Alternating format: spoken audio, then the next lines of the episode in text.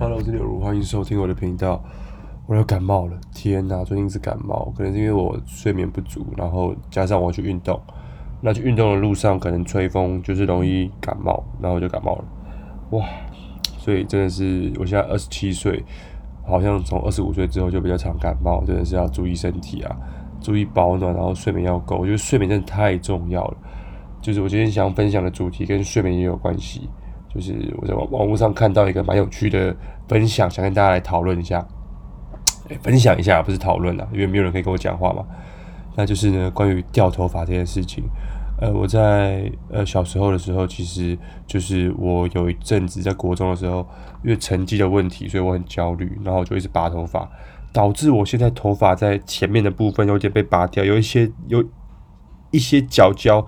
是被拔掉了，可是后来又长出来一点了，因为小时候拔的嘛，但是还是没有全部的修复好，所以其实蛮后悔的，我不该拔头发的，所以我就非常在意我的头发这个这个部分。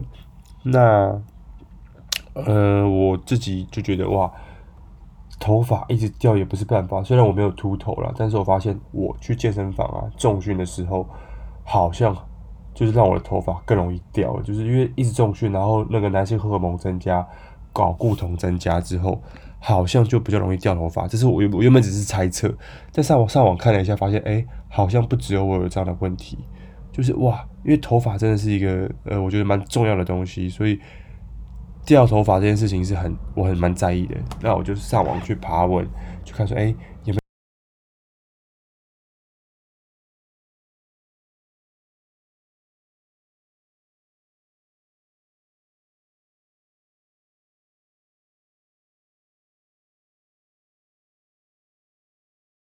这个时候呢，就会让你的头发比较容易掉，会变得比较软，变得比较呃细一点。我发现睡眠也是一样的，如果我们常常熬夜的话，头发有时候会变得比较细，比较软。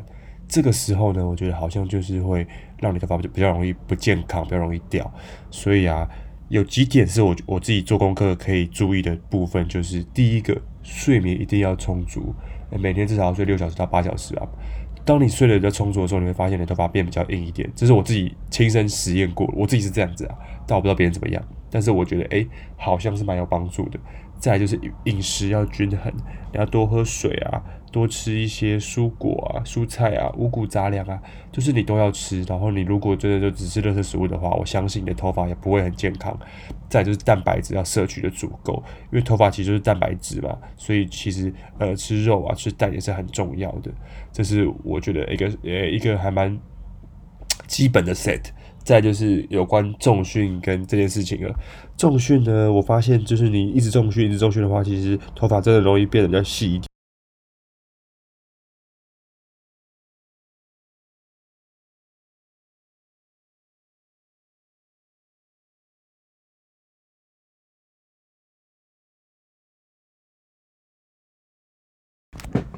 就可以降低你血中的这个 DHT，就是所谓让掉发变严重的一个一个成分了。你的血液中的这个算是男性荷尔蒙睾固酮就可以比较降低一点。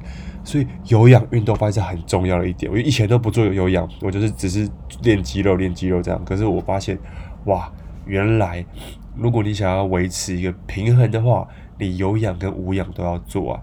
那什么是有氧运动呢？那什么是有氧运动呢？就是呃，比如说慢跑啊、呃游泳啊、散步啊等等这种，或者是骑脚脚踏车啊这种，不是爆发力的，不是那种短程爆发的，是一个长时间，然后就是一个哎、慢跑跑跑跑跑跑，然后会流汗流汗这样的动的运动啊，它会促进你的血液循环，也会释放压力，重点是排出 DHT 啊，就是。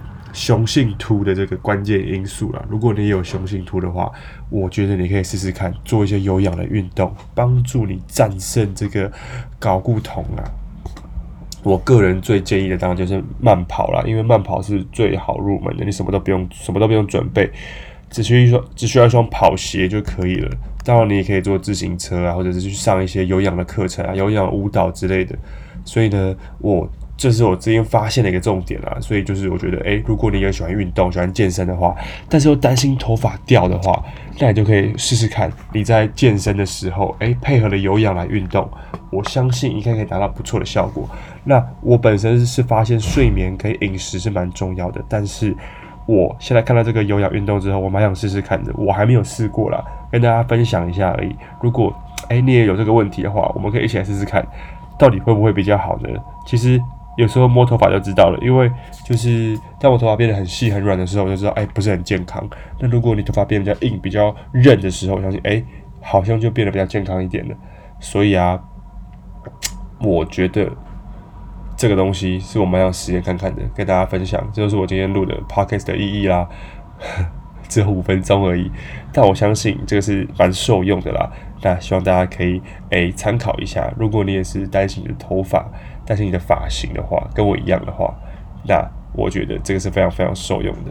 那我们就一个礼拜做一次有氧运动吧。好啦，我感冒，鼻塞很重，所以呢，我们今天录到这边啦。